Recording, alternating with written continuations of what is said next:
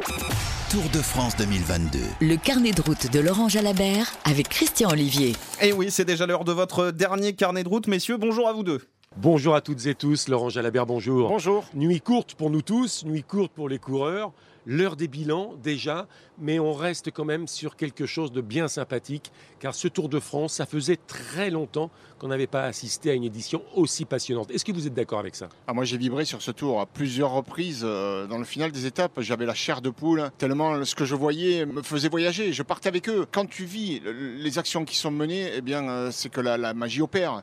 C'est que tu es en train de vivre un, grand moment. C'est ça qu'on a envie de voir sur le Tour de France. Un maillot jaune qui prend le pouvoir, qui est attaqué, se défend, qui le perd, mais qui veut le récupérer comme l'a fait Pogacar. Une équipe qui met des stratégies en place comme l'a fait la Jumbo en lançant des hommes à l'avant alors qu'elle a le jaune. On a vu tous les jours une bataille acharnée pour les victoires d'étape, un rythme fou euh, jour après jour que les coureurs se sont livrés. Alors certes, il y avait du vent dans le dos, bien sûr qu'il y a du beau matériel, les routes sont belles, mais on va jusqu'au bout de ce qui nous reste dans les tripes pour aller chercher un grand résultat parce que c'est le Tour de France. Et cet effort qu'ils ont fait jour après jour tous ensemble nous ont régalé pendant ces trois semaines. Et ce matin, on a un peu la gueule de bois parce que c'est terminé. C'est un cyclisme offensif, c'est un cyclisme d'action, de mouvement, euh, de coureurs ambitieux, de gagneurs. Voilà, c'est le tempérament des champions d'aujourd'hui, malgré leur jeune âge. Ils ont l'ambition de renverser la table, ils ont l'ambition de gagner les grandes courses. Euh, Ils se transcendent parce que le Tour de France est un événement planétaire et ils sont prêts à tous les sacrifices et tous les efforts pour y arriver. Et avec eux, on voyage, avec eux, on les transporté. Et ces émotions-là, ils nous les font partager. Et moi, j'ai vécu vraiment trois semaines de folie. Merci Laurent d'avoir partagé avec nous également et pour les auditeurs ces trois semaines de Tour de France. Merci à vous, à toute l'équipe d'RTL et merci à tous les auditeurs d'avoir été fidèles encore cette année. Et à l'année prochaine. À l'année prochaine, avec plaisir.